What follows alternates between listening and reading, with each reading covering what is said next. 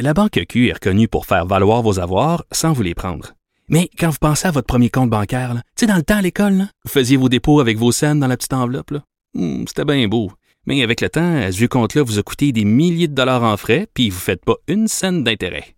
Avec la Banque Q, vous obtenez des intérêts élevés et aucun frais sur vos services bancaires courants. Autrement dit, ça fait pas mal plus de scènes dans votre enveloppe, ça. Banque Q. Faites valoir vos avoirs. Visitez banqueq.ca pour en savoir plus. Pendant que votre attention est centrée sur vos urgences du matin, vos réunions d'affaires du midi, votre retour à la maison ou votre emploi du soir, celle de Desjardins Entreprises est centrée sur plus de 400 000 entreprises à toute heure du jour. Grâce à notre connaissance des secteurs d'activité et à notre accompagnement spécialisé, nous aidons les entrepreneurs à relever chaque défi pour qu'ils puissent rester centrés sur ce qui compte, le développement de leur entreprise.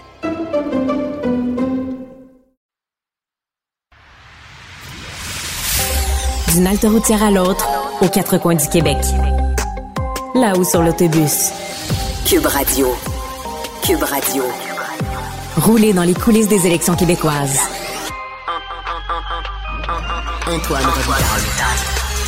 Bon mercredi à tous. Aujourd'hui à l'émission, on parle de la remontée de Paul Saint-Pierre Plamondon avec la collègue journaliste Annabelle Blais qui a suivi la caravane du Parti québécois dans la première moitié de la campagne.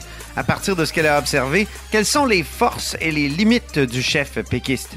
Mais d'abord, mais d'abord, c'est l'heure de notre rencontre quotidienne avec Rémi Nadeau. Réminado. Tout a été mauvais. Ça a été un spectacle désolant. C'était triste de voir ça. Antoine Robitaille. On sait bien, vous voulez faire du nationalisme. Mais non, on veut justement contrebalancer cette délocalisation-là politique. La rencontre. Un jour, on fera notre débat. Oui, oui, bien sûr. Métal sur métal. C'est le moment de vérité. La rencontre. Nado. Robitaille. Chef de bureau parlementaire à l'Assemblée nationale pour le journal et le journal. Spécialiste de la broue dans le toupette ces temps-ci. Dis-moi, euh, François Legault a comme déjà commencé à faire son conseil des ministres? Oui, je ne sais pas qu'est-ce que tu penses de ça. Moi, j'ai été étonné parce que j'ai trouvé qu'il y avait là-dedans, jusqu'à un certain point, une bonne stratégie pour marquer des points sur ses adversaires. Euh, mais en même temps, là, il s'est exposé à d'autres questions, puis là, ça devenait une cascade qui devenait de plus en plus dangereuse pour lui. Euh, alors, dans un point de presse que euh, la CAC avait convoqué là, dans la tournée euh, du chef, il y avait une annonce sur les infrastructures sportives, mais c'est M. Legault lui-même qui a pris la peine. Je pense qu'il y avait vraiment une volonté de recentrer le, débat, de ramener l'attention sur l'économie. Et, là, il a voulu, donc, après des journées difficiles sur le troisième lien, sur l'immigration, etc., euh, il a voulu donc insister sur le fait que lui, M. Legault, il avait un dream team en économie euh, pour un peu que l'on s'intéresse à la faiblesse, en tout cas c'est ce qu'il prétend, des autres partis en cette matière-là. Euh, donc, ça a amené François Legault à dire que son trio économique va demeurer. Donc là, il a vraiment assuré que Pierre Fitzgibbon va rester ministre de l'économie, Éric Girard va rester ministre des Finances, ça, on s'en doutait quand même pas mal. Mais là, il a même aussi ajouté Sonia Lebel euh, au Trésor. Et il a aussi dit que Christian Dubé resterait ministre de la Santé. C'est aussi même chose, on s'en doutait un peu. M. Dubé a présenté un plan pour les prochaines années. Euh, mais là, euh, ça fait en sorte donc que Sonia Lebel est casée, là, comme on dit en bon québécois, pour le, prochain mandat aussi au Trésor. Euh, donc, c'est extrêmement particulier parce que on sait à quel point il y a des euh, candidats euh, vedettes qui ont été recrutés par la CAC et qui vont vouloir des postes. Et ça va faire donc une partie de bras de fer pour les postes qui restent disponibles. Mais là, on apprend qu'il y en a plusieurs qui sont déjà qui vont rester occupés par ceux qui étaient sur ces chaises-là. Ouais. François Legault a toujours été critique de Philippe Couillard. Mais en 2018, on se souviendra que déjà, Philippe Couillard avait annoncé que Gertrude Bourdon serait ministre de la Santé si les libéraux étaient reportés au pouvoir. Puis il avait dit Gaétan Barrette, je ne le mettrai pas à la santé, il va être au trésor. C'est ce qu'il réclamait. Je sais pas si tu te souviens de ça, mais donc, c'est pas la première fois, mais ça avait comme été assez dénoncé par, par François Legault à l'époque comme présomptueux. Oui, ben c'est ça. J'allais te dire que moi aussi, j'avais ce même souvenir-là qui était euh, qui était quand même euh, une nouveauté. Là, pour, pour nous qui couvrons la politique depuis des années et des années, on n'avait pas vu ce, ce genre de stratégie euh, dans ce cas-ci, c'était que M. Couillard voulait montrer aux Québécois que Gaétan Barrette ne serait plus ministre de la Santé. Oui. Euh, C'était l'homme le plus impopulaire du Québec. c'est ça, ça fait, des, ça fait des objectifs différents. Dans ce cas-ci, c'est un peu le contraire. M. Legault veut montrer que, euh, que son équipe est la plus compétente. En même temps, honnêtement, dans le cas de M. Dubé, oui, euh, on, avait parlé d'une candidature vedette. Euh, mais tu sais, Pierre Fitzgibbon, là, pour euh, comme un des mortels, c'était pas quelqu'un de connu, c'est quelqu'un qui, a dû faire ses preuves aussi, c'est comme n'importe quel. Mais, mais Christian Dubé, oui. Mais Christian Dubé, oui, il, est toujours, il trône au sommet des, des palmarès de personnalité. en tout cas, les derniers, là, moi j'ai écrit là-dessus, puis il était comme tout de suite après François Legault, donc c'est c'est vraiment, comme tu dis, euh, pour euh, attirer le vote des gens, là, parce qu'il est connu et aimé. Exactement. Et euh, mais là, c'est ce qui est très particulier, c'est que dans le cas de Jean-François Robert, les journalistes qui étaient sur place ont bien fait de poser d'autres questions en disant OK, mais là, ça veut dire que c'est immuable. Dans le cas de M. Robert, est-ce que c'est la même chose? C'est le Dream Team? Puis là, M. Legault a dit non, tu sais, parce que il dit oui, on a, M. Robert, Isabelle Charret. Isabelle Charret était euh, délégué euh, à l'éducation, le plus responsable des sports. Euh, mais là, il dit, il y en a d'autres qui arrivent. On a l'embarras du choix. Il y en a plein. On a une présidente de syndicat des professeurs. On a un, ancien directeur d'école. donc là, ça, montrait que il y en a qui sont assurés de rester là où ils étaient. Et, et d'autre part, M. Legault dit il n'y a personne qui a une job garantie à la CAC. il, venait de faire exactement il venait de dire exactement le contraire pour, ceux qui, euh, l'ont décidé de maintenir euh, dans, leur fonction. Alors, euh, c'est vraiment, euh, j'ai trouvé que c'était vraiment risqué. Autre chose aussi, c'est qu'il a dit que c'était pas impossible qu'il y ait deux ministres sur la rive sud de Québec. Ça, ça sous-entendait comme de dire Bernard Drinville, Martine Biron dans Lévis et Chute de la Chaudière seraient ministres. Moi, honnêtement, tout juste avant le début de la campagne, euh, ben, en fait, au, début, lorsque ça, euh, on, avait confirmé la candidature de Martine Biron, j'avais des informations qui me disaient c'est pas quelqu'un euh, qui nécessairement qu'il faut penser qu'il va être ministre en arrivant. On semblait comme diminuer les attentes à ce sujet-là. Puis là, cette déclaration-là de M. Legault, j'ai trouvé ça surprenant.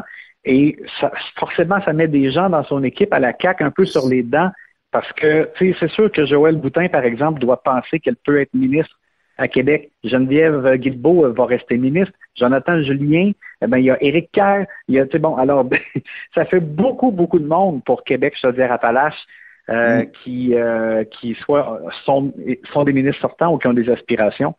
Donc, euh, il va y avoir congestion et je, trouve que M. Legault fait en sorte d'avoir une, une, drôle d'ambiance au sein de son équipe. On sent une sorte d'accalmie aujourd'hui dans la campagne euh, en prévision du débat d'hier, mais il y a quand même Dominique Anglade qui, elle, a la pédale au fond. Oui, Dominique Anglade qui, euh, qui est vraiment à la traîne. Là. On s'entend euh, dans les sondages, ça ne va pas bien. dans la perception des gens par rapport aux performances du débat la semaine dernière, ça ne va pas bien non plus. et elle a choisi, alors que les autres ont commencé soit le repos et la préparation pour le dernier débat de Radio-Canada jeudi soir, euh, elle a choisi de, quand même mener campagne aujourd'hui. C'est-à-dire qu'elle a, elle a fait une annonce euh, en matière d'aide aux, euh, aux, enfants handicapés ce matin avec son candidat Mathieu Graton. Et elle a des entrevues importantes quand même dans la journée. qu'elle accorde à différents médias. Donc, les journalistes l'ont questionné là-dessus et elle a dit qu'elle avait l'intention d'avoir la, elle l'a dit en anglais, là, mais la, traduction un peu libre, la pédale au fond euh, d'ici la fin de la campagne. Euh, est-ce que c'est judicieux? Ça dépend parce qu'elle a vraiment besoin d'être bonne au débat, au dernier débat, qui est, comme une, dernière grande occasion de visibilité euh, pour les chefs auprès des gens qui suivent pas la, la campagne de minute en minute comme nous.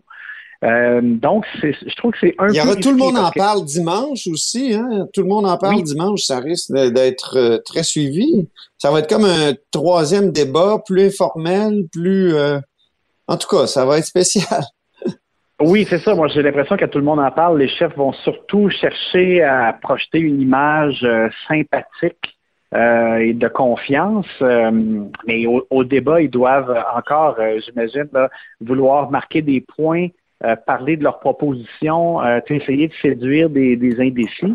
Et ben, dans le cas de Dominique Andelade, ben, c'est comme je mentionnais, ils ont dit quand même qu'elle avait des moments de préparation quand même dans la journée.